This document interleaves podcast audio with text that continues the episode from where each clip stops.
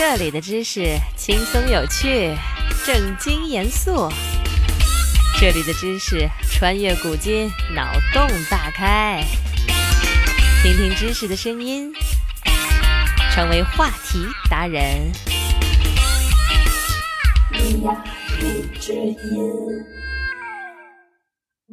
今天是正月十五元宵节。狗年的第一个月圆之夜，相信在今天所有人的心目中，元宵节都是一个特别美好的节日。男女约会可以月上柳梢头，人约黄昏后；亲人团圆可以一起吃汤圆、吃元宵；年轻人 happy 可以一起去点灯笼、猜灯谜。而且在中国的很多地方，人们把元宵节过得比春节还要隆重。唯一不足的地方就是这么重要的节日居然没有假期。元宵节虽然美好，但是它的诞生却掺杂着鲜血。想知道元宵节是因何而来的吗？这和一个发生在两千多年前的故事有关。那时正值汉朝，汉高祖刘邦是汉朝的开国皇帝。斩白蛇起义，推翻秦朝，消灭项羽，在中年时期顺利创业成功，带领刘氏集团红红火火奔赴 IPO。后来刘邦驾到，庞大的刘氏集团就面临着董事长兼 CEO 的更换。按照当年公司架构的安排，应该是由刘邦的嫡长子刘盈接任。可是刘盈为人仁慈柔弱。虽名为刘氏集团的新老大，但实则呢只是他妈妈吕后的傀儡。反正朝廷上的什么事儿，基本上都是吕后说了算。吕后是出了名的歹毒，被人称作是绝世悍妇。她一当上皇太后，就开始对刘邦当年宠幸过的妃子下毒手。比如戚夫人就是被吕后下令斩去手脚、熏聋双耳、挖掉双目，又以哑药将其毒哑，然后抛入茅厕之中。这就是传说中的人质，太吓人了，就不多讲。好奇的宝宝请自行百度。刘盈得知自己的母亲此番残忍做法，精神受到了重创，不久就抑郁而终了。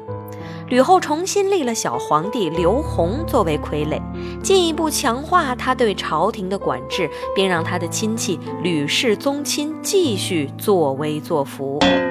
后来终于熬到了吕后驾崩，没有了吕后的庇护，吕氏宗亲开始惶恐不安，害怕重新遭到刘氏的伤害和排挤。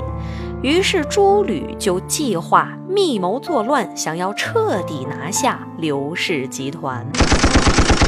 但是这个消息传到了刘氏齐王刘襄耳中，为了保卫刘氏的江山，他决定起兵讨伐朱吕。刘氏的忠臣太尉周勃、右丞相陈平暗中帮忙。通过典掌皇帝符节的襄平侯季通获得兵符，诈称皇帝敕命太尉统领北军。在正月十五这天，周勃进入北军军中，大喊：“拥戴吕氏的袒露右肩，拥戴刘氏的袒露左肩。”想必将士们当时也是懵的，怎么像是到了 fashion 时装走秀的现场了？可是万万没想到。将士脑子转过来之后，都纷纷袒露左肩，呼声震天。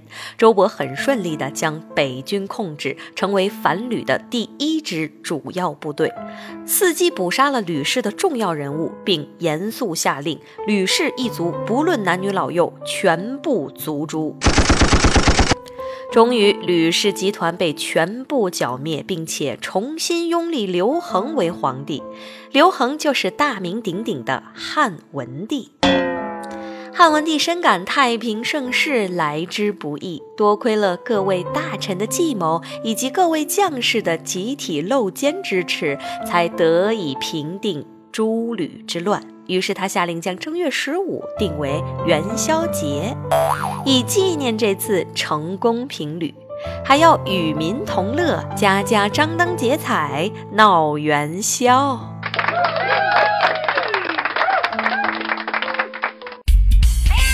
学习一个新知识，进入一个新世界。今天的知识就是这些。你有什么疑惑想要解答，快留言吧。优雅励志音。